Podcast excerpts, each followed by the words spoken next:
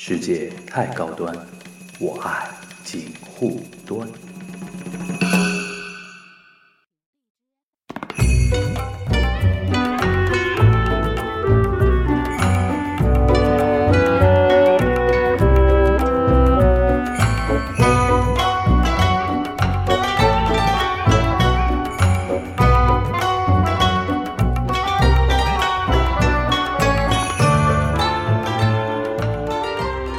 家好，我是樊玉茹，欢迎收听今天的锦湖端会议之泛娱相对论啊，跟很久跟大家没有见面了。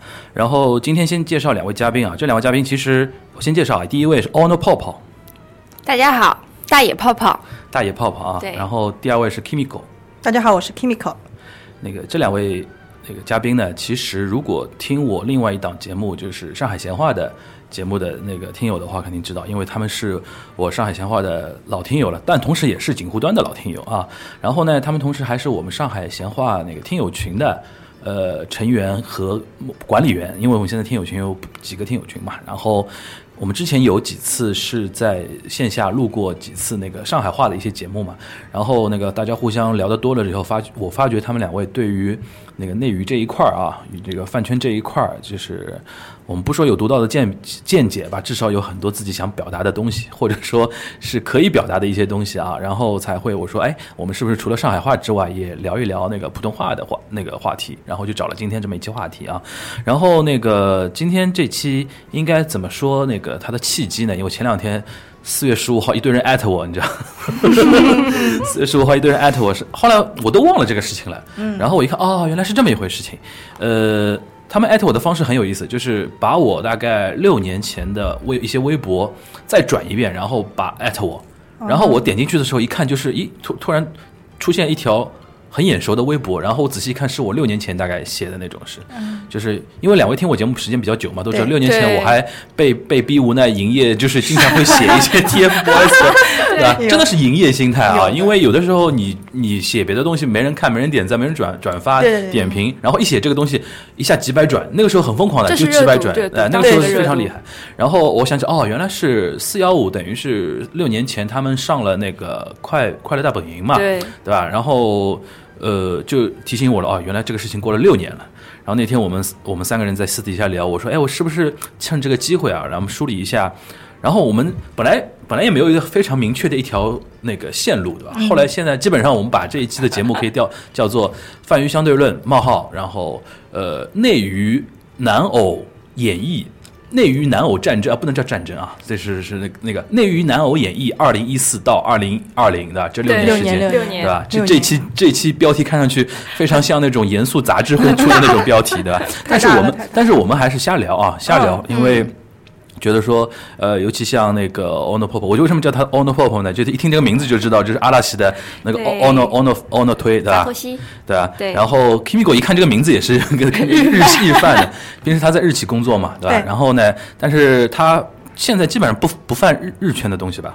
仓木麻衣，苍马一这是不算的，苍马一苍木麻衣怎么能不算、啊？苍木麻衣不算哥讲的是 idol idol 呀对 idol 真的不怎么看，哎，而且你说的苍麻衣基本上暴露自己年龄，你知道九九的呀，对，都是听阿姨讲的，太对啊，小娘娘讲的，胎教的时候就听小姑妈讲的，蛮好的，蛮好的。胎教的时候就听仓木麻衣的，对吧？对呃，然后那个，再不管怎么说吧，反正就是今天这一期，我们先试着呃试着盘一盘啊。既然已经叫了这么一个高大上的一个名字，我们就从二零一四年开始盘一盘那个内娱。然后我们今天不聊女团，嗯，也不聊男团，其实说穿了不聊各具体的，比如团跟团之类之间的事情，对而是把一些现象跟一些人给单独拎出来说，里面可能会涉及到一些团的事情啊，到时候我们可以讲，因为我们觉得说，其实团这一块聊起来比较，嗯，没那么精彩，其实而且其实挺难的，对，没那么精彩。蛮难的。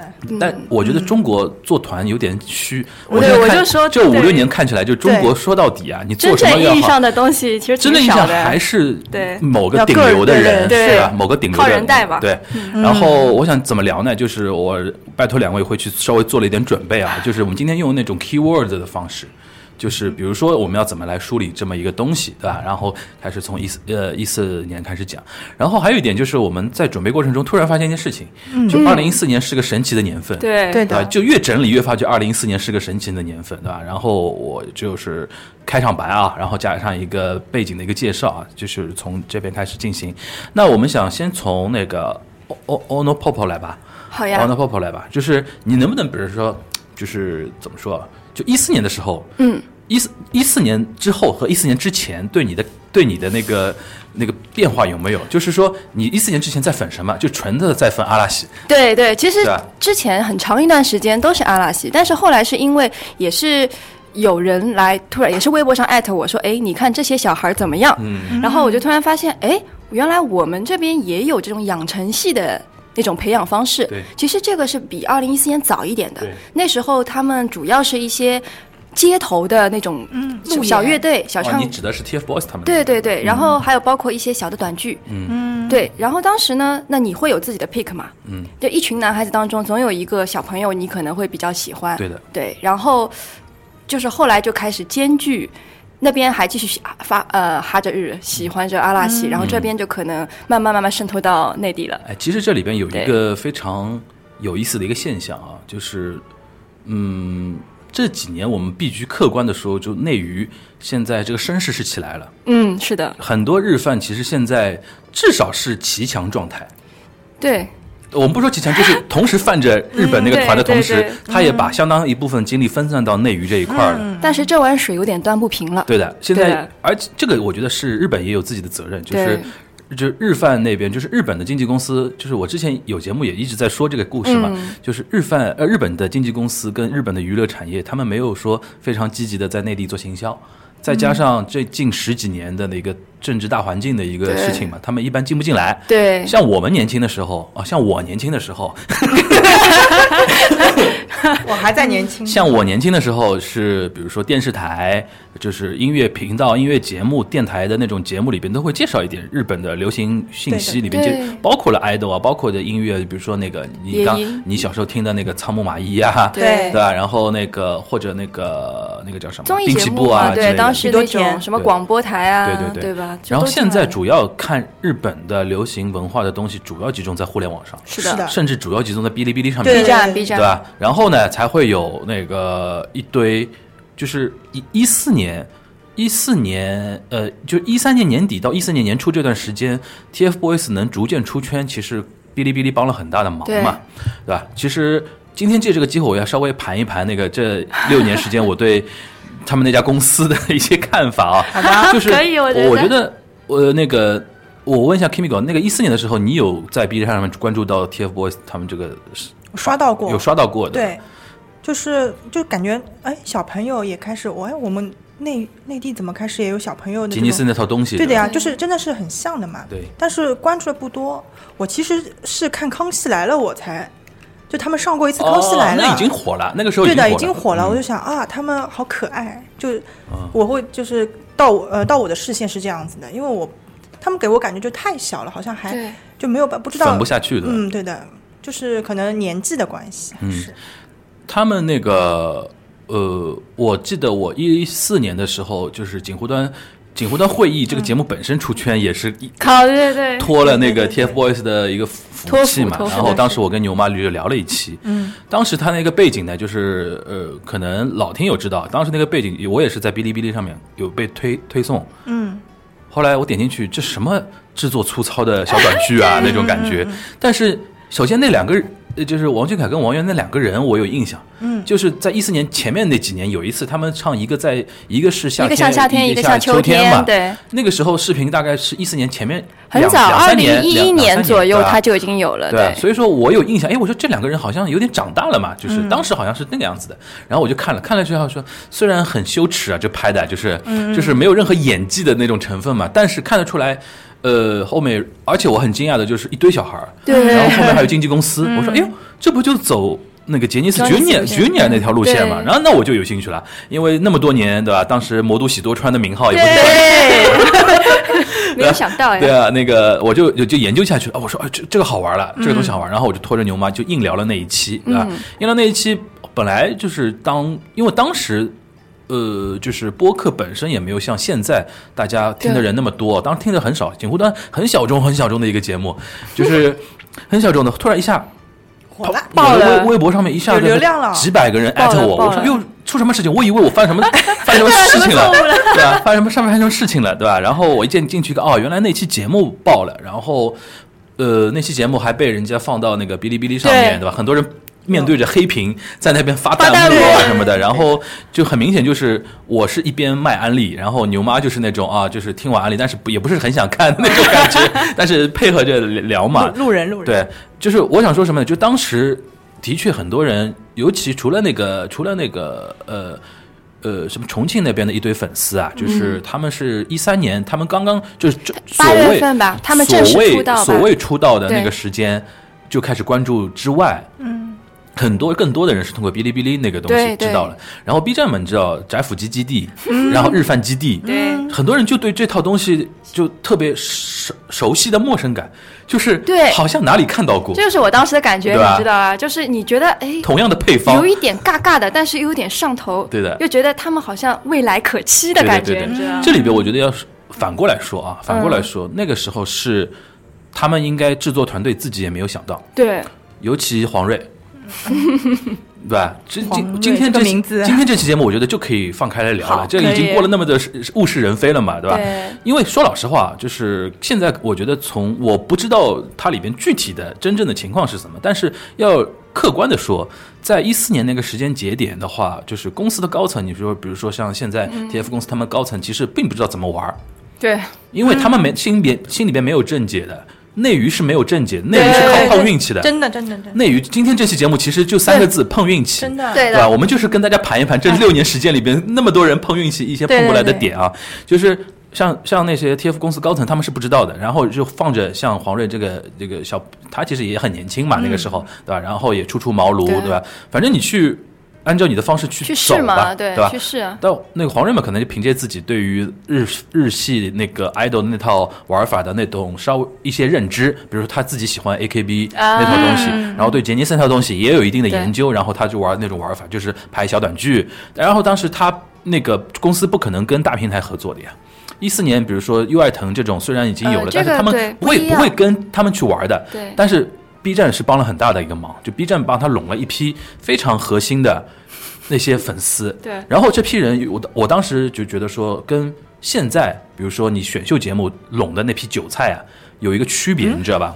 对了，这就是我觉得最大的一个问题所在。啊，你先说，你先说。嗯，就是说，呃，像 TFBOYS 这样子的，就是团了。我们现在其实虽然不能真正定义它为一个男团，因为对我来说就是比较出色的一些小孩儿，他们长大了这。是这是养成系的到一五一六年他们后来变化了之后，我们回回过头来看，但是在一四年的时候，我们觉得他们应该是以团的方式走下去？对对对，就觉得好像，因为他们所有的固定粉丝，就是为什么现在他们仍然那么爆，经过了六年所有的冲击打击，他们仍然还在，而且越来越好，就是因为他们原来的基础粉的存在。嗯，啊，我觉得就是无论我们说是团也好啊，或者说是个人也好，就这些人很根深蒂固的，嗯，而且年龄也摆在这边，嗯。然后再不断的吸收新粉，对的，就他们来说是队伍越来越壮大，有人走吧会的。对，但是那些人微不足道，嗯。但是现在就是所谓的那种流量，嗯。就不一样了，对的。因为啊，对吧？一个是一夜成名，对的，对的，这是从粉丝的角度，还有一个就是当时在呃一四年那个时间节点，在哔哩哔哩上看到他们的这些人群里边，有一批是其实跟我一样，就是我当时在媒体圈，哦 当时在媒体圈，然后那么多年受日饭的那个影响，就是我们看到这种这种现象出来，TFBOYS 他们出来，有一种先天的那种被鼓励的那种感觉，就觉得中国终于出来一个，因为我相信很多日粉日饭。很多年都会有一个想法，中国什么时候出一个对杰尼斯一样的一个东西？当然，你说杰尼斯的模式在中国到底能不能走得下去，这是另外一件事情。我们内心总会有这个冲动的，所以所以说，在一四年那个时间点，包括我在内，很多在媒体圈、在那个呃广告圈，或者说在那个甚至甚至比如说各行各业吧，说广告呃，那就是说甚至金主里边都会有一批，比如说做那个广广告这一块的人，他们会把关注点投射到他们那个身上，因为感觉到中国出来一个这么样一个团我们要，保护他们呀。我刚才那个意思就是说，现在因为比如说选秀那套模式顺利了之后，背后基本上都是经纪公司主动的在做一些事情，然后他收获的所谓的一些韭菜们，就是我的意思就是说是无意识的，比如粉上的那些人，当时其实养成味更更重一点。对。当时很多媒体圈的人他会觉得说，我要为他摇旗呐喊，我要把他搞大。对我要把它搞到那个什么程度上去。所以说，一四年四月十五号他们能上快本那个事情，其实我是觉得说，湖南卫视体系里边可能会有，肯定是会有一批编导啊编导，他们会有这种感觉的，因为湖南卫视那长期抄日本的东西抄的很多的嘛。作为阿拉西饭，确实是这么觉得的。就是阿拉西阿拉西饭是真的是心有戚戚焉，对吧？对，很多已经很无无奈了呢。节目的包装也好，歌曲也好，游戏呀就是就是你可以说抄袭是肯定是不好的了，对但是你可以反过来说，看得出来湖南卫视那个制作团队或者编导团队伍里边是有日饭在，或者说受而且他们想做好，我觉得很做很想做一点东西的。对所以说一四年那个时候的 TFBOYS，他们真的是天时地利人和。就有这个 B 站、B 站呃 B 站、哔哩哔哩的这么一个存在，然后再加上那个时候一堆在文娱圈子里边的那些人对于他们的一个期待，然后再导致他们就像那个呃之前没有过嘛，突然一下出来了。嗯对然后你刚才那个 Kimi 给我谈到台湾还很有意思，就台湾一直是，就是说，台湾那个看内内娱啊，他们永远是戴着台湾自己的眼镜在看内娱，他们很喜欢把。内娱发生的任何事情套用在台湾身上。对当时我记得 TFBOYS 被台湾呃那个媒体说起来，就是呃内地的中国大陆的那个小虎队。我对对对我现在想说，不是一个概念的东西嘛，对对吧？但是当时那个，比如说他们去台湾，还有很有意思，还有很多人，比如说那个呃初中生，嗯，国小生，他们叫国小生嘛，带着个作业去机场去接机，因为父母陪在身边，因为他们是通过什么 Facebook 啊、那个 YouTube 上面，因为没有人去。把东西放到台湾去嘛？没有搬运工他们他们没有哎，他们在互联网上看到了之后，所以台湾当时很多媒体圈跟文文娱圈的人，他们也很惊讶，这三个人是谁？对，嗯就怎么能一下还能上《康熙来了》那种感觉？是当时是有这种这种感觉的。这是一四年，我觉得一直持续到现在嘛，因为 TFBOYS 从这六年时间就没有下来过，没有停歇没有过，没有停歇过，就一直在顶端嘛，对吧？对。就一直在顶，帝国大厦，就 就一直在顶端。当然，你说从一五一六年之后，他们开始，比如说走向不同的那个发展的那个路径之后，就跟我们事先的预想有点不一样。我记得我在嗯之前一段时间有说过，就是我原来一直以为他们会按照一个团的方向走下去，后来其实看起来就是一个还保持着团名的三个顶流嘛。对。嗯，呃，我们客观的说嘛，对对吧没错没？错对吧？就是每年，比如说聚一次，开个演唱会什么，也仅仅限于此了。或者说有一些，比如说央视的什么节目啊什么，嗯邀请他们三合体一下，也仅限于这样的。其实一般还是三个人各自在各自的领域或者各自条件在奋战嘛，对吧？这是我当时对他们的一个呃一个感受啊。这是一四年，这是一四年。这其实除了这个之外，一四年还发生很多事情嘛。一四年就真的是蛮神奇的一个一嗯嗯一年吧，我觉得就是打开自己的小本本，对，就其实我我那个关注内娱的话，嗯，就是 TF 应该算是一个，就是看到了，但是我是个路人状况，嗯。就是对我来讲，就是小朋友，嗯。就哎红了，小朋友哎挺。，哎那你一四年的时候在在粉什么呢？一四年的时候，你想我 TVB，我在追 TVB。哦，你这个圈子完全不一样了，这个对圈子啊。我其实就是被带过来的，就是其实就是一个路人身份，我只是因为会活在微博的人，啊就是看微博的人，刷微博的人，嗯然后那时候就是那时候跟就是追 TVB 嘛，因为爱看剧，就是小时候影响。嗯后来就发现，哎，不对了，因为之前其实我也是不粉韩团的，嗯就是韩国的一些，我是不太能接受，就是给我感觉好像不是自己喜欢的那种类型，而且我觉得他们太张扬，就是感觉上。呃，就是嗯，视觉冲击张扬嗯这种张扬，因为你个性什么，一定你要去看了他们的东西，你才能知道。但是，可是你很多人都是像我这种，像我白羊座啊，就直观感觉第一好的我可能就会看了，嗯第一不好的我可能吃不进安利的人，嗯就是自己看。然后我发现好像就开始，他们很多人从呃国外的公司解约回来，你是说那个所谓归国四子？对吧归国四子这也是，keyword 啊。对，对这好归国精彩了，四子。这个。就是归国四子，而且那天我查了一下，嗯，就吴亦凡他们真的就是二零一四对，年。一，他是四年第一个是第一个来的，对，他是对。一四年四月份好像开始开始打那个官司嘛，对。对然后鹿晗是二零一四年十月还是什么？十月回，对。嗯。就是一四年就是归国四子这个概念出来的时候。所，以说今天这个标题是真的很魔，很魔力，很很有魔力，真的蛮有很有魅力的。对。那时候其实按照呃归国四子的套路来说，我是觉得就四个四个中国在就在韩务工人员，现在这样、就是中国人在韩务工人员回来，就是对我来讲就是哎，好像开始发生了不一样的，就那时候我才开始有数据的概念，嗯嗯有流量的概念。我我归国四子对我印象最深的就是鹿晗那个啊在外滩那个油桶那个照相那个、啊照相合影。我之前一直没有没有感受的，就是那个事件让我印象非常深刻。是真的厉害。对就有那么一批人是粉韩团回来的人，而且粉的特别厉害。然后这帮人，我因为他 XO 出道的时候，我都不知道这个团。对因为对我们日饭来说，鄙视链他们在 对那这个我要实事求是说，对对尤其对对在上海啊，上海这边。那个爱豆粉丝鄙视链是日饭是要在韩饭上面的，对吧？就是好吓人就是就是这个话我能说，你们不能说啊。我 哎我们会说，我就没有我们没有这种感觉，没有这种感觉。话说回来，就是鹿晗那个事情让我非常震惊，就是说为什么有那么多一群人在粉一个韩国出道的呃，就在韩务工人员回来之后还有那么强大的一个呃就是怎么说呢？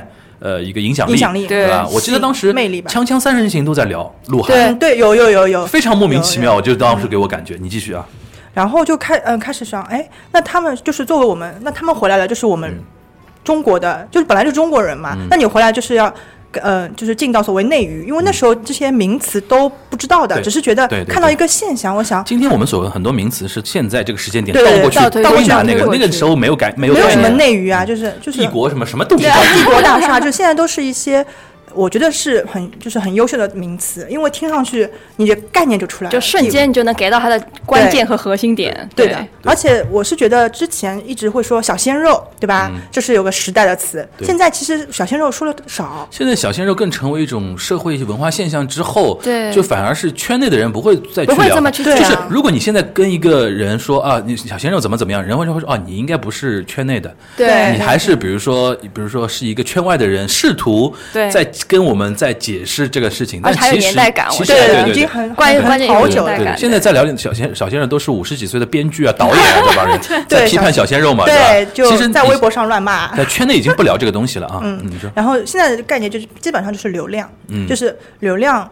流量 idol idol 是个流量，或者是演员流量，嗯嗯就是他们可能是因为我觉得国内嘛，还是真的舞台比较少。就是流量跟数据是一个对应的对你有数，你肯定要帮他做数据。像我自己，如果因为有有种身不由己，其实我对这些东西不是很喜欢，我是觉得好像这么玩挺累的，但是好像没有嗯被办法。绑架了，没办法，没办法，就是可能我喜欢的人，他还没有找到一个很合适他需要的。对他需要一个关注度的话，嗯就是而且现在，嗯，现在这个环境，其实我觉得比之前几年要要清晰，因为上方就是金主爸爸或者说是一些平台，他会告诉你你要去做点什么。就比你之前你可能要乱打，你不知道怎么安利人家好很多，嗯他就会告诉你，你完成这个我就给你推什么。啊，你是说广告主对吧？对的，金主爸爸嘛，嗯然后平台爸爸都是这样子的。那说归国四子吧，嗯其实嗯，对我我归国四子我自己看了真的是比较旁观的，嗯也是因为这两年开始，我也是是像那个张艺兴，嗯我是看《极限挑战》。我才能知道，二零一五年，对我是反过去知道。张艺兴他还不算啊，就你要先说他们其他三个了。就是他是因为是归国四子嘛，嗯就是我相对而言，就是张艺兴就是我们把它理解为就归国发展吧，啊就不要对就是说跟在国内因为像张艺兴，他还涉及到一个他跟 S M 公司关系他没有说完他不太一全断尽，样对他也不太一样。归国发展四子，对，像像那个一开始说鹿晗嘛，嗯。鹿晗我是觉得他就是嗯，我其实之之前一直不知道他唱歌还不错，就是我对给我一种感觉，他就是一个很活跃的男孩，嗯就是是一个就是很健康向上的 boy，就是这种感觉。呃，有很多呃小姑娘喜欢啊什么，我觉得哦，那现在小姑娘原来喜欢这样子的。然后我觉得吴亦凡又是另外一个对 collector，他我觉得就给呃一开始就给我感觉他就是潮潮人，就是很潮，对我感觉就是一个很潮的人。然后他后来接了一些综艺嘛，我就看见发现。有嘻哈这种，对，有就是哦，他还是往那边去发展嘛。他们就是真的是四个人回来，方向都不太一样。对，像我个人可能稍微喜欢就是黄子韬，因为我觉得他比较有趣，嗯，就这个人好像很愿意在微博上面发哎一些声。但黄子韬就是因为我对他们就是本来不是一个圈层的人，嗯就对他们的事情一点都不知道，在韩国怎么怎么样。嗯。但黄子韬就我的认知上来讲，他第一个在新浪微博上出圈的事情是个负面新闻，对是是他是是。黑黑了以后才被黑了之后黑了以后再洗白就就武力滔滔那个事情嘛，但这个事情时间时间久了之后，成为他的一个卖点，倒倒也蛮好的啊。对对对。对武力涛都跟大家大概大概大概科普一下，就当时 他他应该是接受了新浪的一个采访吧，嗯是新浪还是某个大媒体？我。他反正是放在新浪平台上面的，接受一个采访，然后采访他的人就是采访团队，后来里边有人出来，那个把他呃就是说他耍大牌嘛，就有点 diss 了。对有点 diss 他那个那个意思嘛。然后他当时就显得很委屈嘛，对吧？现在看起来是蛮委屈的，对吧？嗯对对是蛮蛮委屈的。然后当时有一个黑称，对吧？当时叫黑称了，现在有点昵称那个意思了，就是武力武力涛涛涛涛因为就传出来他。这么多年，他一直都这样，对然后这大家就默认为哦，原来你就是这样，对好吧时。间久了，你时这你这人设贯穿到底，人家也就很厉害了对我也是因为他这个点，我才觉得啊，就是给我感觉我是看一个人才看到他们四个人，嗯对我来讲就是一个印象了，变成。啊，就就是这样子对对哦，原来是哦是这样的，然后我再去一个人一个人去看，嗯才会研究到这个现象吧，应该这么说。嗯，这里边倒是你这么一说，倒是挺有意思的，就是的确四个人方向不一样。对，对的确四个人方向不一样。这里边我觉得，呃，值得讲的，值得讲的倒是那个呃张艺兴那个模式。张艺兴真的要感谢《极限挑战》，对，对吧？是张艺兴，是我觉得尤尤其要感谢《极限挑战》第一季的《极限挑战》，对就是他，我妈当时，我妈是深度东方卫视观众，你知道吧？就是除了东方卫视之外的卫视都不太看的。太看，他当时看那个《极限挑战》就的的感觉，就是因为其别人他就是黄磊认识，黄渤认识，孙红雷认识，他连罗志祥、那个张艺兴跟那个王王迅是都不认识。王迅对，这但是王迅是蛮偏了，其嗯实。因为第一季太神了，对。神之第一季，所以导致他把这六个人都很喜欢，嗯。然后带带着的就就张艺兴就实际上圈了很多大妈粉像我这样的妈妈的那种那种那种粉，对对对吧？对对这个真的是他出圈的一个呃一个一个一个模式。然后最有意思的，其实张艺兴在第一季前面几集还引起争议嘛，对你就有一集有一集他哭了嘛，就偷偷金条你知道吧？不舒服了。有一集偷金条。肯德基那个集嘛，对对对对对对就是孙红雷抢了他的箱子。走了嘛，孙红雷抢了他的箱子嘛，他一开始不是那个真的有点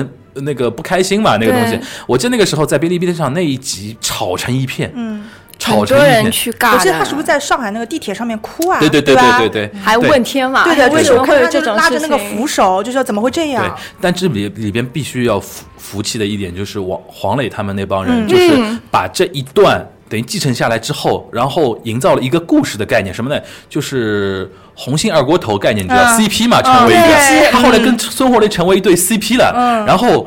在后面几期节目里疯狂营业，对的还那个有一期在重庆，你记得吧？啊对有一期在重庆，吃火锅的那个吗？给你撑伞，哦哦，对给你撑伞，就是呃，罗志祥有有一期不在，然后是郭涛，对对对郭涛来替代的第一季。我因为第一季我看太多集了，就是就是给他撑伞有那个伞。九宫格火锅那一集嘛。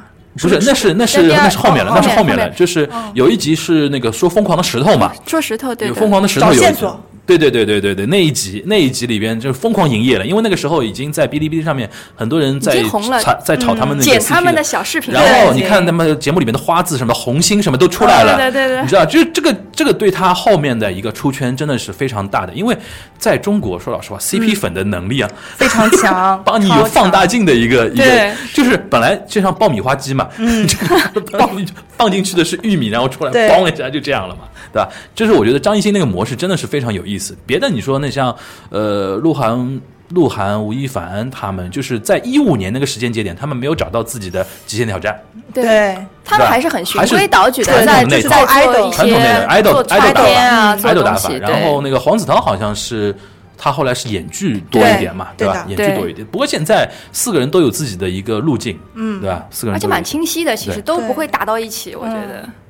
只会互相成就，我觉得，因为市场够大对，嗯市场够大，因为你像现在四大卫视、三大平台嘛，对，就基本上你打呗，反正这个东西对吧？而且你你做你的什么有嘻哈，我做我的什么那个街什么舞啊，今哎街舞啊、电音啊，什么我都有。做我的选秀，做导师一今年他样啊的。们那个哎，这个也是后面的 keywords，就归国四子，哦我觉得你刚才说的那个倒是挺重要的，。刚刚说那个就是选秀嘛，嗯他们他们鹿晗和黄子韬，嗯，然后创创造营就是女团选秀，他们要碰在一起，他们是一起做导师，应该也是很多人想看的一个点。就是这个节目前期吸粉大概就是要靠这个，而他们自己会去营业，嗯。他们那些就是 vlog 已经开始出来了，小视频什么的，人家已经开始剪了，我已经看到很多了，就是。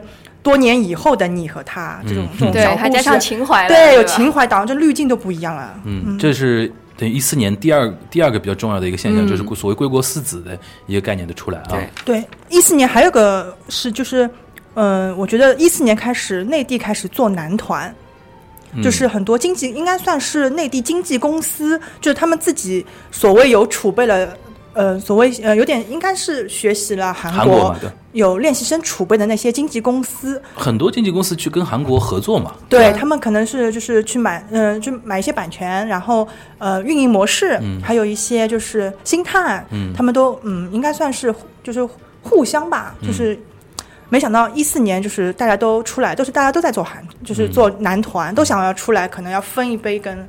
我觉得可能跟跟 TF 有点像，就是觉得做男团好像有点路，但是他们又不是养成系，就是他们他们跟 TF 一个是偏 E.F 还是那个时那个时间点还是日系系多一点，对他们是系多一点。嗯直到后面那个他们三个人成为顶流，然后黄瑞出走之后，路线发生变化了，那是另外一回事黄瑞。现在在哪？黄瑞现在是上海啊是是义安吧？易安嘛，易安嘛，就是奉奉贤中学嘛，做的做的还是也是就对对是原来那种套路奉贤去做的还中学以。这个这个后面我会 diss 他的，不要紧，你可以可以我知道一点点。然后就是包括一我自己喜欢的 idol 嘛，就是李文翰，大家也知道一点，就主播提过了。他其实就是一四年开始出道的一个男团。嗯然后呃那时候我就想，哎，就是我自己知道他这个事情的时候，我是看的是东方卫视的跨年晚会，嗯就是是还是通过卫视，因为那时候真的是不知道，我那时候就是真的是在看剧。不不追线下的，嗯我那时候是被同学拉过去看那些跨年，然后我那同学其实那时候是喜欢王一博，就是啊，几几年王一博的，一一五年的跨年，那个时候他就喜欢王一博啊。对，他就喜欢王一博，哦因为他喜欢 Unique，就是他们这个呃，应该算是乐 Unique 当年还上过《康熙来了》，对对我们后来也是那天被挖出来我吓一跳。看了一下，是的，这个应该，而且后来不是小 S 现在那个节目里面有一个就是呃后面就是他花花万物嘛，就花花万物里面有天提到的嘛，对吧？Unique 的队长，他他带着他的他说你们都来过啊，他说那王一博有没有来过来刚他说还王一博太小了，我下不了手，那时候小 S 是太小，十十几岁嘛。十七那时候他出道时候是十十七嘛，我觉得就是想讲的一个关键词就是就是你的意思，就是一四年的时候，他们这些团开始出来了。对，而且哎，Unique 成团是几几年？一14年年啊。哦，他是正正好好一四年之后的事情了，就是真的真的是因为这里边是有一个逻辑的，就是国内内娱的经纪公司开始跟韩国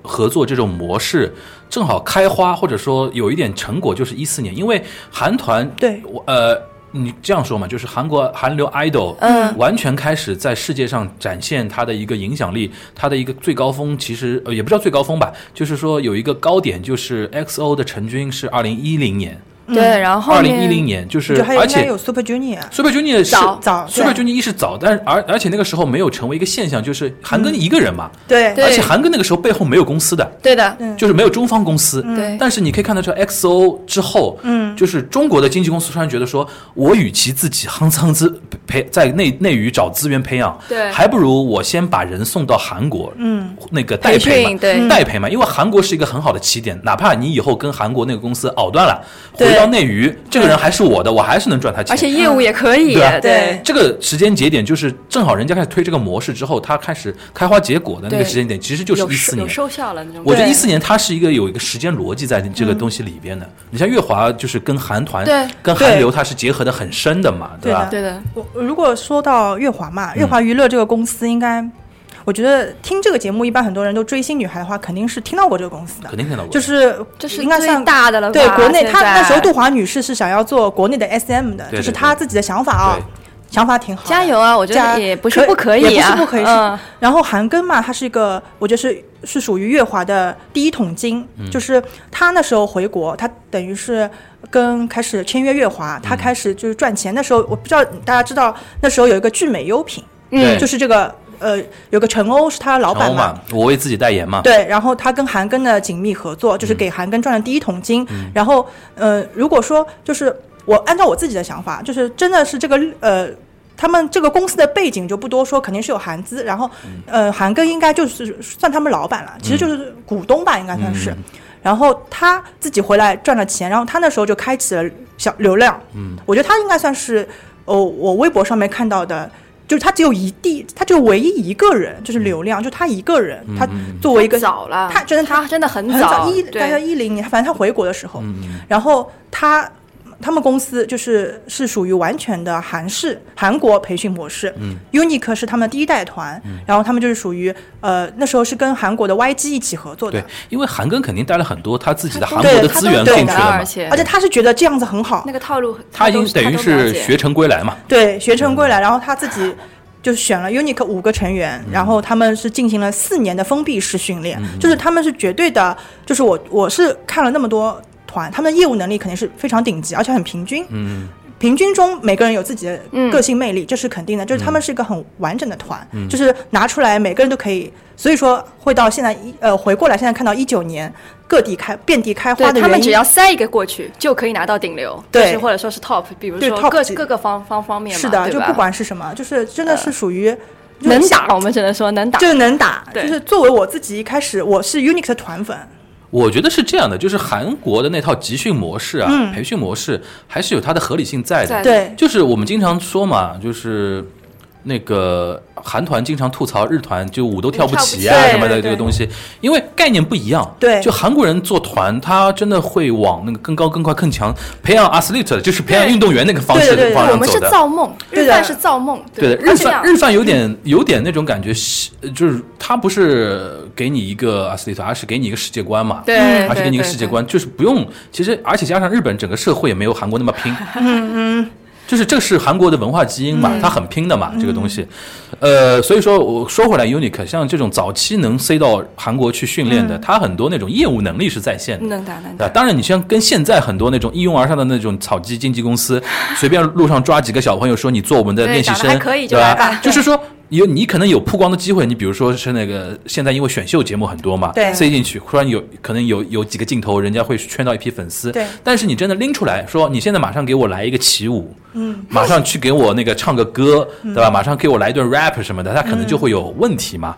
这个是我觉这得个确实就这个是未来经纪公司，就中国这边的很多小型的经纪公司，他们要想清楚的一件事情。嗯，你你们要怎么来做这个事情？因为我觉得像韩国那个模式，不是那种小型经纪公司能 hold 得住的。你前期投入很大的。对对对，中国现在很多经纪公司都是想圈钱嘛，对对。对早点圈钱嘛，不就找找找几个那个闪光的小明星，对。哦或者有点潜力的，然后突然突然在某个节目里边突然一下爆了之后，对吧？对。进入到比如说呃腾讯、爱奇艺出的那些啊限定团里边，对对对那我就可以跟资本讲故事，对。资本一讲故事，资本一来收我了，然后我马上就撤嘛。对对对。这个是我觉得内娱现在还在进化中，是。就是我现在非常期待，就是内娱出一些类似于像 S M Y G 啊，嗯。或者像日本的杰尼斯啊、L D H 这种大型的大手经纪公司一旦出现之后，中国内娱的竞争格局会逐步的有一个良性循环。现在都很乱嘛，现在而且看起来平台最强势嘛，对。对吧？我们待跟会儿谁结合待平台待待待会儿可以说嘛，嗯就谁报平台抱大腿抱得牢，谁有谁有前途，对吧？而且平台竞争其实有有很大的流量话题。那其实说出来，就是第一批送到韩国认认真真那个培训的的。团，其实 Unix 算第一批，对。对吧？而且在我心目中，一四年就是真正他们，嗯、他们是真的叫出道，嗯。因为他们一出来就是已经经过了四年，而且对。每个人吧对的，出道可以用在他们身上，对他们真的叫出道，他们是真正一个是完整男团，对。而且他们出道就是其实。呃呃，他们的一个概念嘛，就是我觉得可能是韩团的一个概念，就是你们每个人就是呃，现在会有一个选秀有个 C 位的一个说法，那时候他们就是每个人出来都是 C 位，你的 point 就是最好。对。他们现在他们在一个团里面没有讲说我要抢这个这个 part 我要多一点，那个 part 我要多一点，就是每个人出来都是很好，就是如万一有什么，就是比如说有一些舞蹈啊什么，大家都是可以一看到你可以看到他，每个人都能看到。对，为了成就舞台嘛，对，成就舞台，他们就是自己的团舞台而生，但是内娱就是没有。他这个他这个团还是韩国味道，韩国基因非常非常强烈的，非常强烈的。而且他们这个公司就是军训管理公司，而且你看，他一开始能能那么早就上《康熙来了》，说明他本来就是想往全亚洲来推的嘛。嗯，他们之就是他们确实是可以做到了，按照当时这个讲，法我不是说我我不是说能力怎么样，嗯。而是说就看公司他们背后的战略，就是想认认真真做一个像韩国学嘛，就是认认真真做一个亚洲的一样的一个团嘛。他们之呃就是一出来的时候嗯就是全就是全球巡演，对啊。想法是对的，想法想本也是法也很好，日本因为也是，因为这里边我们要提示到，内娱有很多不确定因素。对对我们待会儿可以说嘛，对吧？对就是一四年，就是很多不确定因素导致了 很多时候不是你一家公司的战略能贯彻到底的，对对，就形势比人强嘛。说穿了，形势比人强，对对吧？嗯啊，好吧，那个这这是那个团这一块，一四年你这边还有吗？一四年或者你往后捋也可以，或者说那个哦哦泡泡这边有一四年或者比较早的，你刚才提到 TFBOYS 嘛，一个嘛，还有一个什么？对对我，TFBOYS，因为这个 TFBOYS 对我来说，就是从二零一四年到现在，除了就是外外面一些声音以外，是最重要的一件事情了吧？嗯因为我其实就像你，我就说之前就说像那个呃，他们 Unique 是可以作为出道团的嘛，嗯但是其实 TFBOYS 对我来说，它不能算是出道，不是出道，不算出道。这个概念蛮有意思。思，我倒跟两位讨教一下。嗯就是我我记得我聊过一次，就是我觉得现在国内很多经纪公司或者说对于练偶像啊什么的，他的出道的一个说法，其实我的觉我觉得是个假概念。对假议题，中国就没有所谓出道的一个概念，因为让日韩它很简单，我我它所谓叫美单曲就日本日本叫美加 debut 嘛，啊对吧？对就是我出一个单单曲，对我出一个单曲，这个就是所谓的叫美加 debut，、尤其对偶像团体来说，他出一个，比如说呃限定盘啊或者什么对怎么盘，这就是一个，因为你出出 CD 了嘛，就有一个作品了嘛。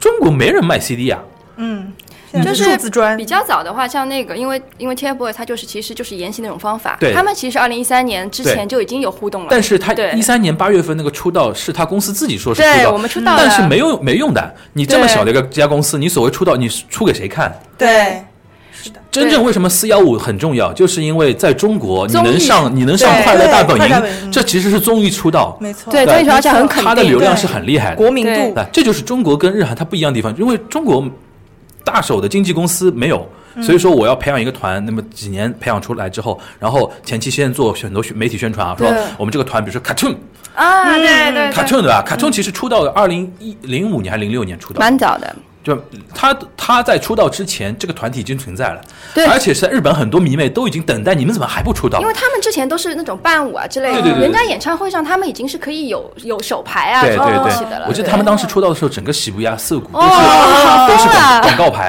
对而且很多人他会觉得说，哦，不是出特别呃，不是凭空出来一个团的概念，而是说你们终于出来了对，就一个肯定，就是姐姐要买爆你们那个对个姐姐要花钱了，等你们到现在。内娱是什么概念？内娱就哎。经纪公司莫名其妙就说他出道怎么怎么出道了？对你有作品吗？对对对吧？我觉得我们应该规定一个概念，就是内娱出道，一般我们规定几项，就比如说综艺出道，你上人国民人气综艺，对对对，一定要是比较大型的对吧综艺？。还有一种影视出道，对，对吧？还有一种影视出道，还有一个就是那个热搜出道，出圈，出圈，出圈，对，对吧？就是就是跟日韩完全概念不一样。我觉得我觉得在中国国内出道是个伪概念，对。对，对吧？这个，所以当时很多人说，就是这三三个小朋友是横空出世。对。我就说，那你们是不知道他们之前发生了什么。对对对在我看来，人家的就是实际工龄啊，远远大于这个六年。你看一三年八月份开始算，人家在演艺圈都快七年了。对啊，先真的拜前我们辈啊，我们我我我儿子都要叫你声前辈，那是应该的。我们应该对，没错，差一年就是前先拜对了，先拍对差一年就是对先拜我们。碰到过的颁奖典礼，TF 前辈他是说过的。到底叫弟弟还叫哥哥的？就前前辈就好对对了对，因为 真的是晚，就是你就是晚辈嘛就是对晚辈我们就是要有这种辈分，还是要有的，对对对吧？对？这样算起来，其实 TFBOYS 真的是工龄很长了。对功力很长，我那天我就一算，我说啊，天哪，哪怕你从一四年四月十五号快本出道，都也已经算很长，很厉害了，都算很长这么说，我们我们 Unique 也是快本可以算出道，我们也去过快本，但是盘根带的但是说老实话，你说康熙来了也也算很有人气的，嗯，就是这个，我觉得韩团或者说韩国 DNA 很强的团，还是按照韩国那种算法，嗯，你看这个表情，我我们有歌的，我刚才有点噎住。我们其实是有代表作的，，他应该就算那个代表作，你们是有作品出道那的个那个歌应该就算他出道的时间，这是 OK 的。就是内地很多团很很莫名其妙对。嘛，就是说我还碰到过哦，还碰到过一个发布就是会出发布会出道，漂亮，这是二零一七年，二零一七年整个一年，大概整个上半年，嗯，光是因为上海这边啊，上海这边二零一呃二零一六啊一七二二零一六一七二零一六年，二零一六年下半年到二零一七年上半年这一年时间。这个时候是资本的一个、嗯那个追男团的一个热潮，男团女团的一个热潮。对对对我就在这一年时间，我光在上海这边邀请我去参加的发布会，我大概就去了大概四五场，嗯，都是号称当天出道的。当天那那些人还在吧？那些人都是那个，他们都老了吧？他们在哪里呀？就是就是莫名其妙，就是我作为一个就是日日饭过来的，我会觉得说啊，哪有发布会就出道的？对。而且你发布会当天跟我说，他接下来要把他们送去日本、送去韩国去培训，这个叫出道啊。就他。们什么都还没有。什，么都还没有对对，对。就是把人都找齐了，他就又就他们只是选到人了而已。就是跟你说，一六一七年那一波资本热潮，把很多经纪公司搞的就是瞎搞，嗯，对吧？那你不搞你就输了呀。那个时候小哥哥不够用，你知道吧？小哥哥小姐姐不够用，你知道吧？这个实实际上，我觉得现在这一波，你比如说影视热钱退潮，其实对未来的一个格局影响是有好处的。有好处的。未来其实对月华、对挖机机挖这种内娱大型经纪公司是有相当大的一个好处，就是那帮阿狗阿猫都被淘汰掉了，那剩下的就我了，那就是娱乐圈的筛子嘛。就是对对对对对对，就是谁能忍顶到最后，谁对，就是坚持住。我们要坚持住，我们其实也要跟上，对不一样。对对，我觉得出道这个概念，你们还有什么补充？就是我觉得真的就是这样的，就是大家千万不要被什么所谓出道的概念给那个混淆了。内娱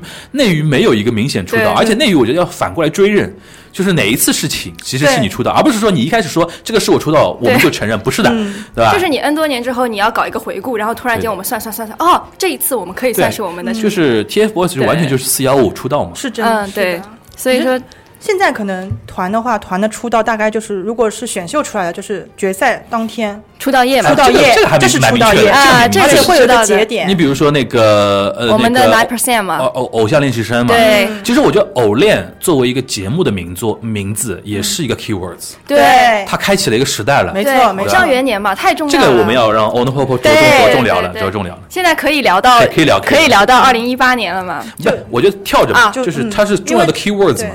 对 idol 嘛。对，然后因为在在在此之前，我可能又把大多数的那个精力放在了就是日日语这方面，就是就是看了一下 TFBOYS，然后觉得哦蛮好，然后又回过去哎，看然后阿拉西的，偶尔就是我会偶尔我又会出来再看看，就没有真情实感。对对对，好了，然后现后来一八年来了真情实感一八。年好像我记得是呃快过年了，因为好像是一月份，呃，一对对，月份。一月份。然后因为那时候不知道哪个好心人给我充了爱奇艺的会员，哦，你知道，我真的不知道是谁，嗯。经常会有这样的人帮我充会员，然后那我就随便点，我一看，咦，张艺兴。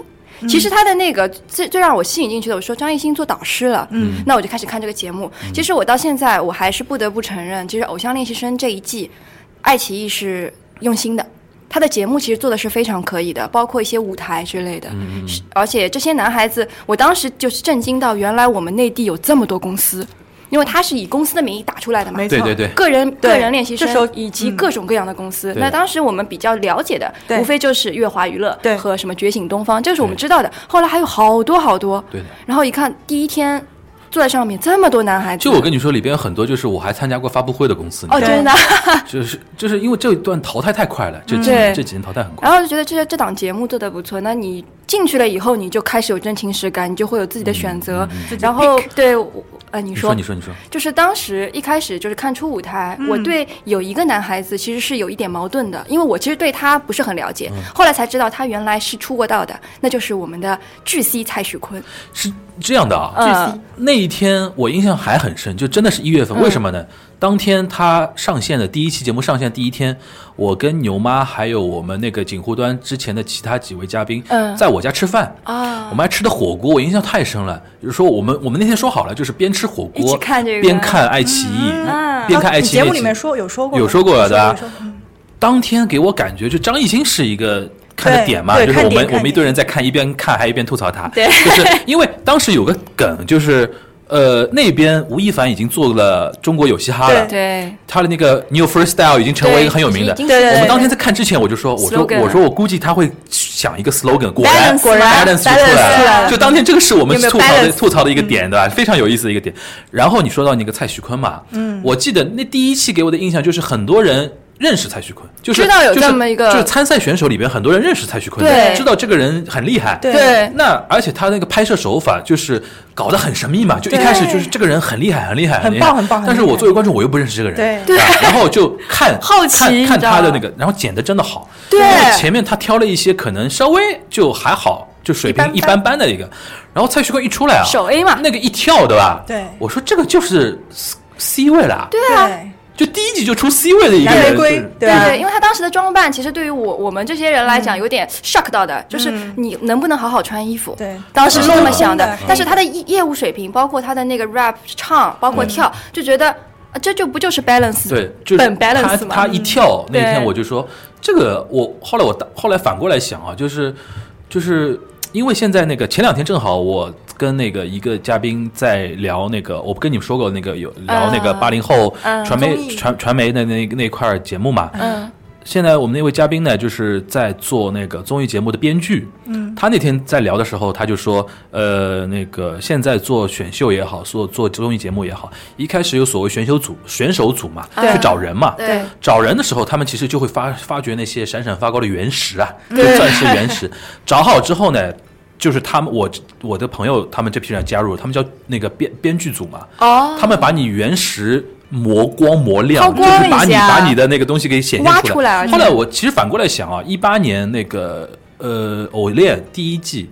其实我觉得就是，我觉得就是这个模式，对。就在茫茫人海里边发现有有人发掘了蔡徐坤这个人，对对对。然后整个你看节目的编排就是往把他往 C 位上面去推的，而且我觉得他有一个现象，因为偶恋我也看的，嗯。就是我没有真情实感追，我是后面看的。嗯。就是呃蔡徐坤对于这个节目来讲，就是这一集有可能他的镜头不多，嗯。但是你也知道他存在感特别的强，你就等他出来，对对。存在感就很强。对。就旁边人耳朵里面也会在讲蔡徐坤教我的怎么怎么样。对对对，这个你要想啊，我觉得编剧和编导他们有相当大的自信的。他很厉害，他第一集能剪成那个样子，就足以说明我他会有很有信心。蔡徐坤那个舞一出来，你们都会觉得说我前期的那些梗铺的都是有道理的。对。如果后面是一个跳的一般般，然后什么东西，对。对吧？后来我觉得一想，他们其实很明显，就是我觉得导演组、编导组或者选手组，他们看茫茫选手的时候，大概有有有感觉的，就对。哪些人最后是会出来的。是，对。然后在剪辑的时候不要浪费资源嘛，因为一期节目哪怕我剪到三个小时，嗯，对资源就是有限，一百个选手啊，我怎么弄啊，对吧？这个那个这东西不能平均分配的嘛，对吧？或者放在那个人身上而且，他有光，而且很棒的是，就是说，它除了一些舞台上面，就是让你觉得就是很亮眼。嗯，此外呢，就是爱奇艺针对这些男孩子，每个人还做了一些就是衍生的一些番外和视频。这个啊就是视频网站它的强势的地方。，可以帮你后来你。现你现在越来越觉得说，传统电视为什么搞不过视频网站？就是花絮，对、我赢在花絮啊。对的对，这个是最棒的。花絮最好看，就是芒果，就是就是湖南卫视，现在为什么在别的卫视竞争团队竞争中，它现在强势的地方芒果出来了？TV 啊，对吧？它有芒果 TV，芒果 TV 啊，芒果 TV，然后你看别的平台自己的那个东西都没有嘛，对。只能跟优酷、优爱腾合作。嘛，作就这其实很很很那个很不舒服的嘛。对。但是他现在强势的地方就是我一期节目，比如说现在我比较喜欢看，比如说《朋友请听好》好嗯向往的生活》啊这种慢综艺，哎。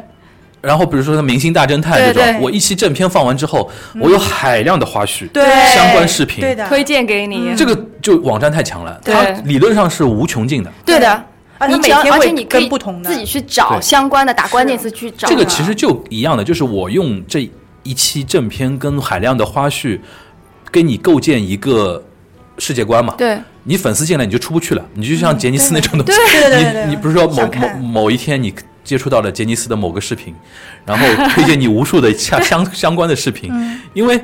虽然那个杰尼斯是电视时代的产物嘛，但是它几十年做下来，它也是东西太多了嘛一，个一个一个自己的宇宙，它海量嘛，海量的东西嘛，所以说我觉得网站就是平台，它现在强势的地方就在这边。对我始终记得，就是刚开始看正片的时候，上面的弹幕飞的是就是也褒贬不一嘛。嗯。对。但是当他那个花絮一出来以后，说原来这么可爱，因为 A 班穿的又是粉色的衣服，对。又是这种面容姣好，身材又好，各方面，然后讲话又轻声轻气的，又嗯。又特别喜欢关心别人，然后他一下形象就出来了嘛。嗯，所以当时我给自己，我就开始买水，因为当时不是买水水票嘛，真真情实感对，开始投票了，就一箱一箱水啊。农山泉啊，农山对。泉，就天就是我我们同部门的那个小朋友就帮我一起喝水，嗯 对，那时候他们就说你不要再买这个了，你能不能买点别的？我说不行，只有这个可以喝。嗯而且那时候只要是会员，天天帮我投票。对，最早是九 pick 嘛，嗯我是从那个时代一点点过来的。然后到最后决赛夜，其实我当时是有点赌气的心态，嗯就是我觉得别的都可以。那我我因为还喜欢王子异嘛，嗯我觉得我们王子异只要出道就行了，至于出道位是哪一位不重要。无所谓，对所以我那碗水始终没有端平过。就是我把王子异投到第七名，我觉得可以了，剩下我所有的票全部砸在蔡徐坤身上，我一定要他 C 位出道。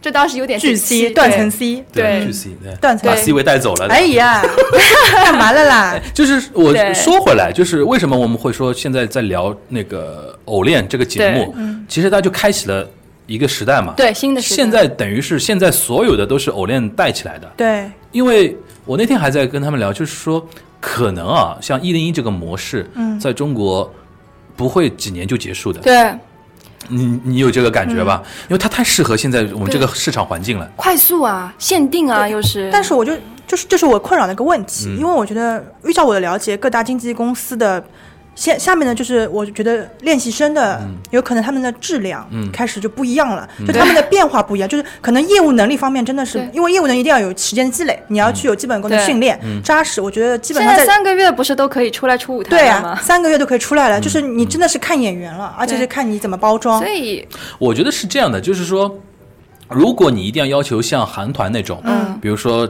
呃业务水平一开始就非常厉害，嗯嗯。然后在高的里边再拔尖子的话，那你可能会失望的。但中国玩法可以不一样，对对对，杨超越玩法嘛，好看嘛，快乐嘛。嗯，杨超越玩法嘛，现在那个现在亲亲亲亲你亲你那个那个女的女的叫啥？是吧？虞书欣是吧？虞？书欣跟杨超越不一样，我知道，就是不同的人有不同玩法。嗯。对。我是说那个模式是可以延续的，就是说，呃，其实我觉得中国人还是吃选秀那一套，对。对，从零零五零六年的超女开始就当综艺可以做出看嘛，就你每周有就是个盼头，对？你现在做的任何事情，其实零五零六年都玩过了，对。投票有什么没玩过了？对。然后粉丝撕逼有什么没玩过了？只是我们？现在跟产品绑在一起。对。我那天我那天还在说，我到现在还记得湖南卫视那个时候选秀，周笔畅跟李宇春从个位数开始掰掰数字嘛，是哦，那个太刺激了，很刺激我觉得尤其掰到什么十万位、百万位的时候，那个什么一个是零，一个是一啊那个什么的。那个那个收视率飙到那个你难以想象，就连我我我姑姑，嗯那个那个当年大概也要四十多岁了吧，嗯，哎呦，那个粉粉李宇春粉的然后在上海跑那个什么那个巡演啊，对。啊我都震惊了，真全民运动，全民运动，真的真的。然后那套东西，你看现在不不外乎就是说再换个平台再跟你做嘛，嗯。对吧？就是然后原来是单打独斗，现在是靠公司撑嘛。你想，就是现在是公司而且送人嘛。原来你看的是，比如说湖南卫视跟东方卫视好男儿跟那个超女的啊 battle，、现在比如说变青你跟那个土创、啊那那种就一样的嘛对对对对吧？嗯对吧？就平台不一样，对，三大平台，因为我我上上次还在跟他们说，现在看起来内娱就是一零一那个模式的选秀，大大规模选秀，它会走得下去的。还有一个模式就是那个真人秀嘛，但真人秀是综艺节目的那个领域，跟天天不太一样。我我觉得为什么那个土呃土创就是一零一那个那个偶练那个模式。呃，可以走得下去啊，就是跟那个内地的生态是有很、嗯很大的一个关系。首先就是你刚才提到的，就是大量的海量的那个经纪公司，对，他可能公司也就呃一旗下拿得出手的艺人可能也就两三个、三四个，嗯，但是我公司多呀，对。对。对吧？然后这些公司你说，呃，他要自己做一些内容输出是很难的，只有对对对紧抱那个平台大腿。平台大腿，然后我这里要说一个，就是当创造营、嗯。火箭少女那个时时候，就是有一个事件，就是决定了这个模式肯定会走下去。就是当时不是月华试图要跟啊。那个腾讯要掰一下手腕嘛，对对。对吧然后不是队长换人了吗？后来对是吧？亚米换换成对亚米对啊，换成亚米就那个事情，其实我觉得大家如果有意识，就可以看得出来，在内地娱乐平台市场，说的算。平台是最牛逼的，对对，平台就是最牛我不给。你播放量，我不给你曝光的机会，那你算什么？而且而且平台里边，腾讯最有钱，资源最好。对对，因为因为月华那个时候，我觉得有点被冲昏头脑了，觉得自己好像我因为他人气选手都是我的呀。对他第一次玩偶练的时候，对对对。他得到了好处，对你知道偶练那个月华几子五子啊，五个人，，基本上他们七个他们送过来的前十四个。人，你想，前十里面有四个是月前十四个华的嘛，对？出道三个，然后你想他们，哎我现在再盘一下，第一名蔡徐坤，对。他当时个人练习生的，他是个人练习对生，个人练习生，牛逼。第二名是那个台湾送过来那个陈立农陈立农。啊，，陈立农、第三名对第三名就开始是乐华娱乐，对，是我们范丞丞，范丞丞，然后四是 Justin 对我们然后五林彦俊，是香蕉娱乐林彦俊，这个又是一个故事啊，这是一个故事，嗯。什么故事啊？就是他原来的票数没有那么高，然后嗯到了决赛夜，因为你可以王思哦聪那那个对校长对吧？校长来了，一笑微微一校长微，微一笑，他就变成第五名嘛，对对吧？然后第六名是朱正廷嘛，是我们月华朱正廷，就是我觉得你刚才那个泡泡说的对的，就是偶练那一波让月华有点觉得说自己是就是坐实了内地娱乐经纪公司第一把交椅。对对，而且因为后面的活动很多，其实呃。平台都在妥协的，对的所以就是对对对为什么说就是 Nine Percent 出道以后，即使一个一个一个一个，就等于是开开的门突然又关上了。就对于很多 Nine Percent 的团粉的小姑娘来说，是一件很可惜的事情。就是原来以为业务这么能打的一个团，一定是可以在这一年半的时间叱咤风云的。后来没有想到，只是出了一个出国的综艺之后，出了一张专，嗯，然后就开始告别舞台了。嗯，然后大家各自忙各自的，这就是因为这个这里边我觉得还牵扯到一点，就是韩国它这个模式出来，它有一个自己的一个土壤的一个逻辑，就是 S M Y G 这种大型的经纪公司，它跟大型的平台它是有绑、深度绑定关系的，就是说。应该应该这么说，就是说，日本不是有那种叫制作委员会制度对嘛？嗯，就是这个，比如说那个创造一零一，或者说偶像练习一零一，就是一个项目公司，我们都是里边的股东，嗯，我们都是里边的股东，然后我们所有的所有的分配的那些资源啊，这个收益的一些分配，事先都说好了，而且再加上日韩在这一块儿，比如说商业信誉啊、遵纪守法啊这一块儿，肯定是比内娱要规范一点。对对所以说，即便后期我们互相之间有一些不开心的地方，但是还是按照合同来走的。对但内娱就有一个情况，就是首先他们在聊的时候，那个模式肯定是平台搭台，经纪公司唱戏嘛。对，经纪公司前期没火之前，没火之前，他肯定很弱势，对啊或者也捧着你平台，对都可以对啊就是比如说我们要拍一个什么那个，都是拍一个什么东西啊，拍什么东西，啊没关系可以的可以，对就他会觉得说增强我的一个曝光程度。对那比如说某一个选手突然一下红了。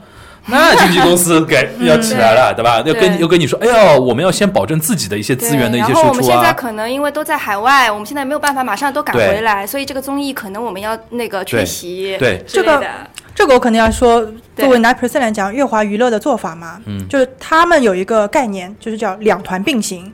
他们在 Nine Percent 出道 Yes，他们四月 Seven 对，四月六号出道之后，七月份的时候让他们月华妻子，就是出道的那三个，这个是犯大忌的，对他们是两团并行，这个做法直接把他抽走了。这个做法你在日韩是难以想象的。对，就是就是，我就跟你说，月华就是它大归大，但是它也是很多事情做的不是当时很规范。尴尬的就是，既是 Nine Percent 的团粉，然后又是那个三个我记得我当时说过这，句话的，我说你两团并行就是只有一团，对。啊，就只有自己一队。那我们就让路了嘛，对啊，然后就各自开始上别的综艺就是。我试图分析就背后的一个原因啊，就是这个原因，就是平台跟经纪公司的一个互动关系跟日韩是完全逻辑不一样的。我是觉得月华是真的看到红利，他一个 Nine Percent 居然出了三个，他我估计没想到偶练会那么火。对，其实因为偶练就是一个试金石，对的。其实他当时并没有爆，爆就是爆在大概当中的时候，因为开始出来了很多那种关键词啊，包括一些就是网络上比较红的，比如站姐、嗯，对，打榜，打嗯，然后再是什么代拍、嗯。机场接机的那种，就是原来一些我们完全不知道内娱的人，我们根本就不知道怎么还有人。天天举着一个单反，然后还可以把这些照片，对吧，分散到各个不同的地方，我们都其不知道的实这一块在韩粉这一块已经很对很很他们其实很多都是韩国对，来然后的，这是我们就是可能之前不接触的人第一次接触到这种信息，就包括说所谓上下班，嗯，对吧？就是他们无非就是去练习室，然后从对练习室出来，大厂男孩嘛。对对，还有站姐喊话，嗯嗯就是对在那大厂门口看着他们，对，然后就对陪他们说，嗯比如说谁谁谁，你不要再吃啦，然后就对的又解出来，然后谁谁谁，你妈妈没来，我代替他妈妈跟你说你要加油，什么谁谁谁，妈妈爱你，一起走花路，这都是从那时候个时妈妈爱你开候出来的话始出来，对是韩国那套东西嘛？对，没错没错就一起走花路这句话，真的是我从偶练开始听到的。其实这个东西其实更大的影响的是粉丝这一块，嗯，就是让很多比如说原来对韩国那一套不太熟的人，或者觉得很新鲜，对对对然后也沉浸下去玩下去了，然后导致那个节目它就爆掉了嘛，各种话题出来之后，其实会给经纪公司一点误导，他会觉得说，哎，可以、啊，我在这个盘子里边可以有很大的一个发言权嘛，是的，其实这个就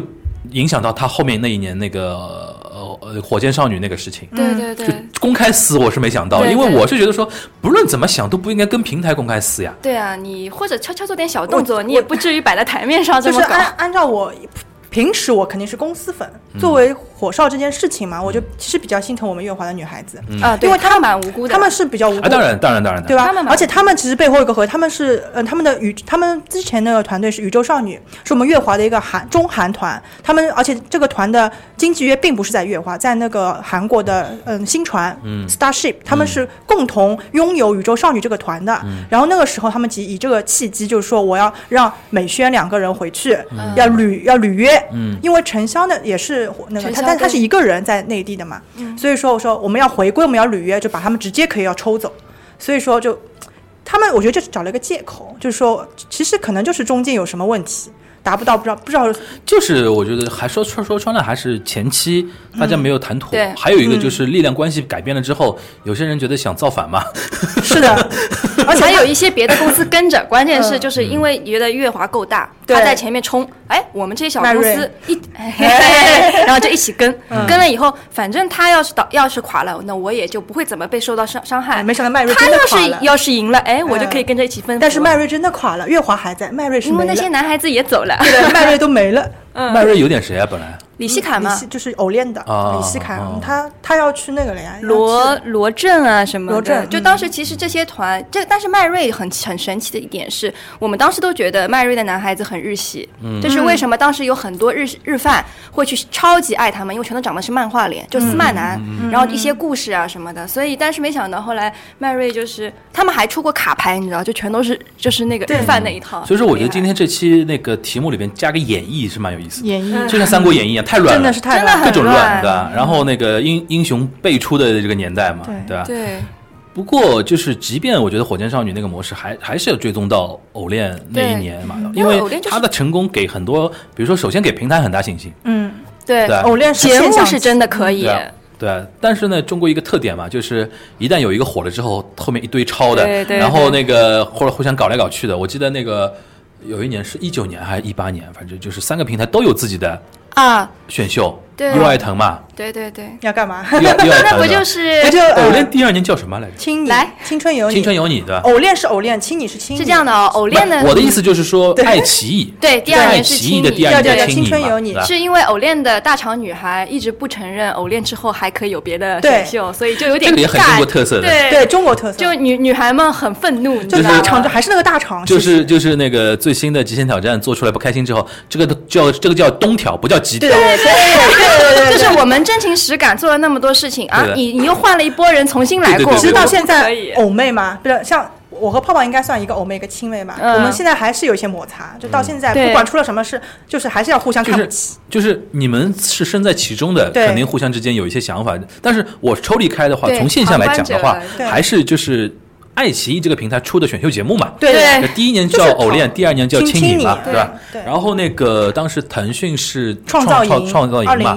然后那个优酷还有一个叫就以团之名嘛，对，就那一年太 湖川地心了，就就那一年就太热闹了，嗯。然后而且因为好像广电有各种各样的限制嘛，对。对？各种各样的限制，这个不允许，那个不允许，导致做的四不像。嗯，我觉得有一段时间做的四不像，其实我？觉得青你也是被广电总局的某些条文所压制的，就是他们没办法做的像偶练那样，就是肆无忌惮，你知道吗？而且我们中间有一段，就是因为我那时候就可以说我喜欢的李文翰，他参赛开始我就开始关注，嗯。包括他是我的养成系。他，来安利过我，后来我没有理他。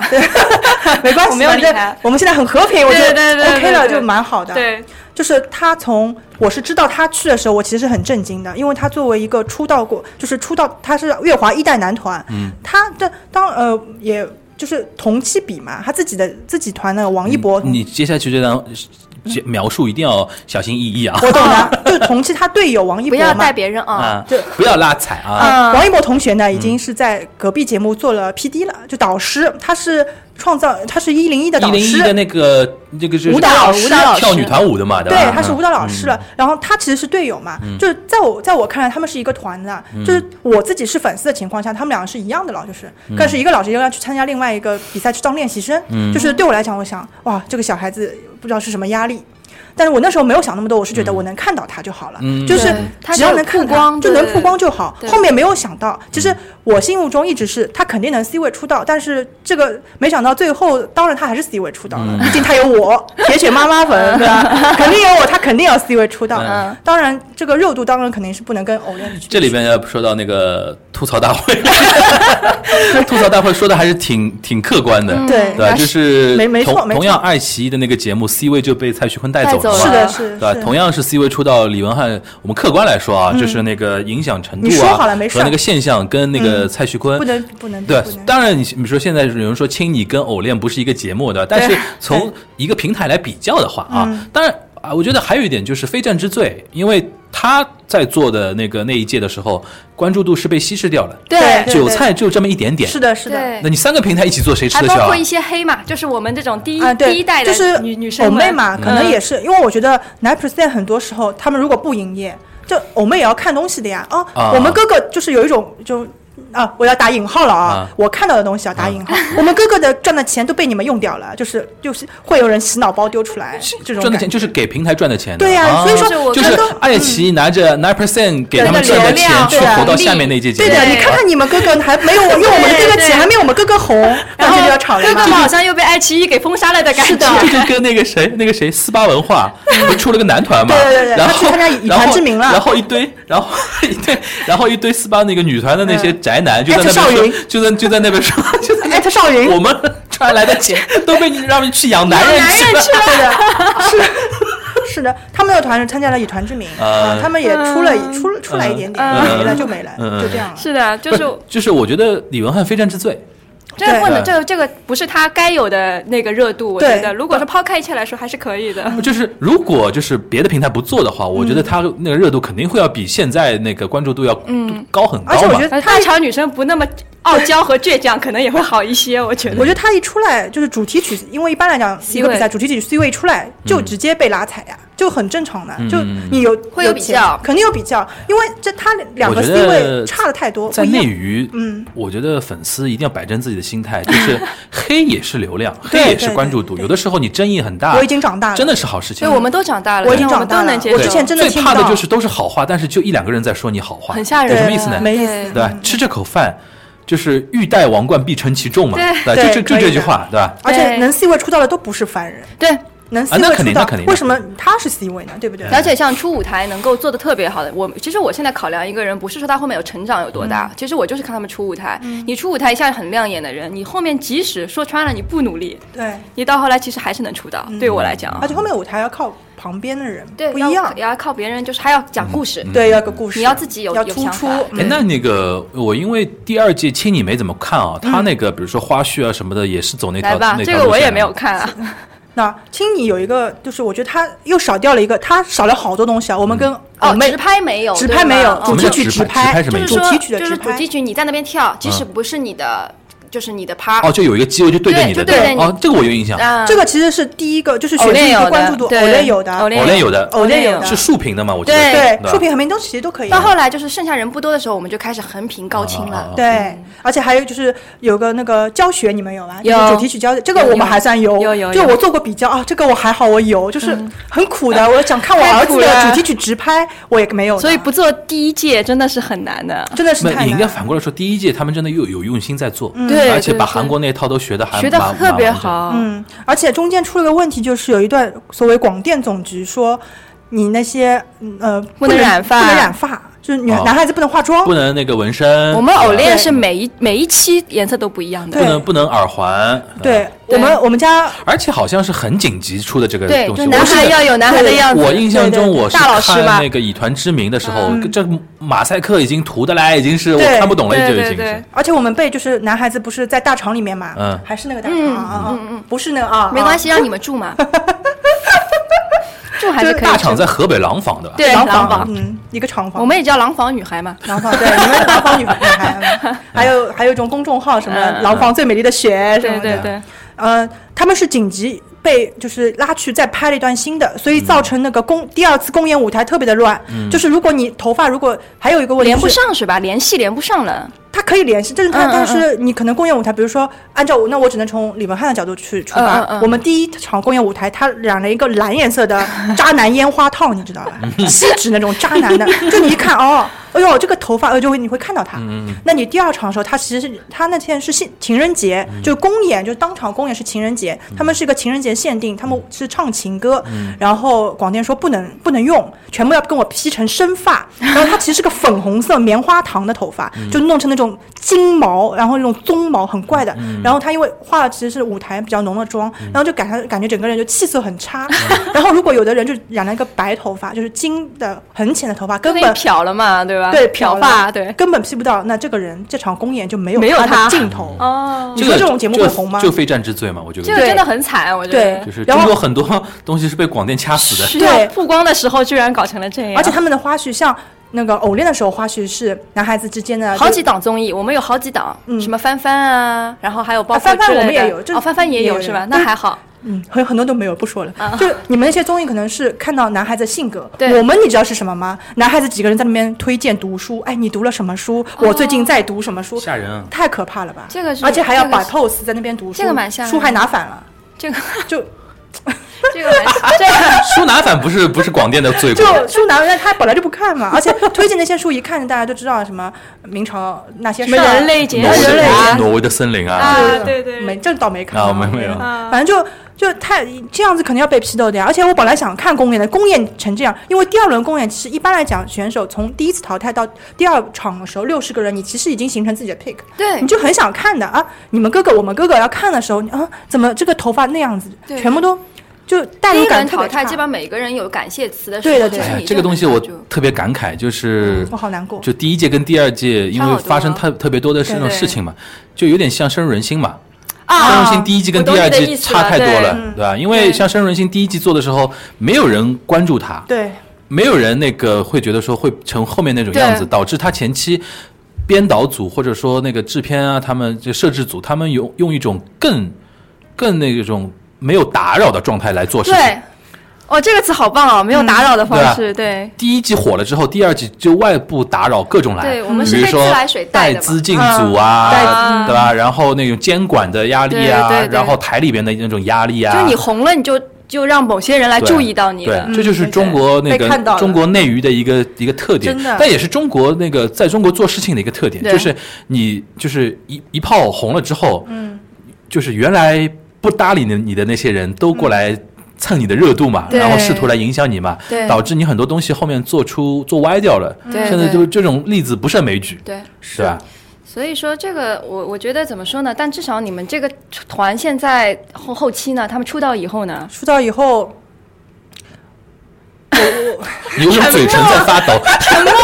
我因为我嘴本来我我没有想到我是唯会做唯粉做成这个样子的唯粉，嗯就这个团基本上其实他这个团的运营是爱豆青春，帮爱豆世纪差不大多，就江斌嘛，江哎，我就觉得其实是，就是说这个节目是个好节目，但是他们不会做团，你知道吗？就是作为我们很多那种团饭来说，虽然我有自己 pick，但是既然你出来了，我就一并包容，这就是我可能我我的个人习惯，就我总是喜欢一群人。但是中国还有个特点，团团粉、CP 粉干不过唯粉，不行的，就是那个独呃，可以说独唯吧，可以可以以，独唯也是一个 keywords 嘛。独唯太可怕了，就是你不能蹭他，不能跟他哥哥绑在一起一点点，他们不停的在提两个词。这个东西呢，还有一个它深呃深层的一个逻辑，就是独唯会觉得说，经纪公司都是傻叉。对就是日韩经纪公司，它强势就强势在哪里？没有人独唯敢 diss 经纪公司，对因为你这个那个艺人就是跟我高度绑定，就是就其实其实就是我的人，对对对你敢把我经纪公司惹火了的话对。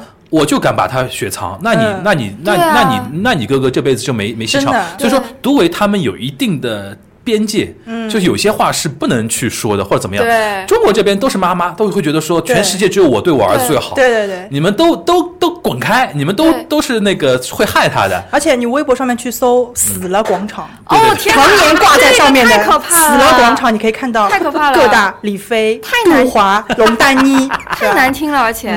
什么什么死了，就是我当时觉得，就是比较吓人的一点是，真当时因为 Nine Percent 出来以后，他们跟很多品牌都是有、有有那个关系的，虽然不是代言人，但可能也是品牌挚友。对那我也会去捧场嘛，那还是要帮孩子就是花点钱的。然后去了，我记得是那个呃《悦诗风吟》啊，跟他们不是有互动嘛。然后当时是他们在南京路上面有一家店是可以点咖啡的，点咖啡以后呢，他会送你一张海报，嗯但是海报是随机的。嗯，嗯，嗯，然后我记得很清楚的是，我我正正好拿到的一张是团的。然后我朋友也跟我一起点了，然后他拿到的是是好像是林彦俊，虽然说他也不是主推林彦俊，但是像我们这种很 peace 的粉丝，我们觉得啊没有关系，拿到就可以了。对。然后拿下来，然后听到那边就开始吵架了。嗯，我就不说是哪哪家的粉丝了，嗯。就说我又不要这个团，我只喜欢一个人，我不管你跟我换，嗯，你给我张照翻。其实我觉得这里边，刚才在录之前，我有跟 Kimiko 的说，我说嗯。追星追到后面啊，体现的是每个人自己的一个素质、素对素养和东西，对对对对对，对吧？有就有的人就是，我觉得也是跟中国教育有关系了，就是有有些有些对粉丝就是真的是很多做人的道理都没学好就来追星了手而，且伸的特别的长对，还要去管对别人的而且管太事多，对管太宽。对对对，然后其实我觉得。幸せのレシピを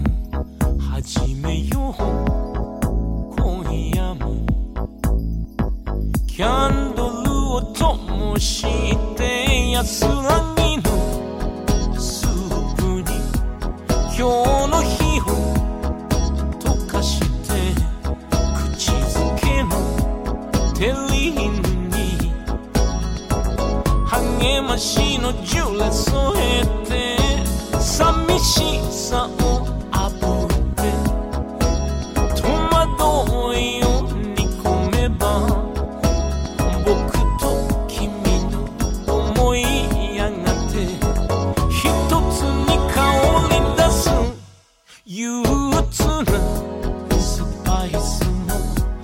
ojo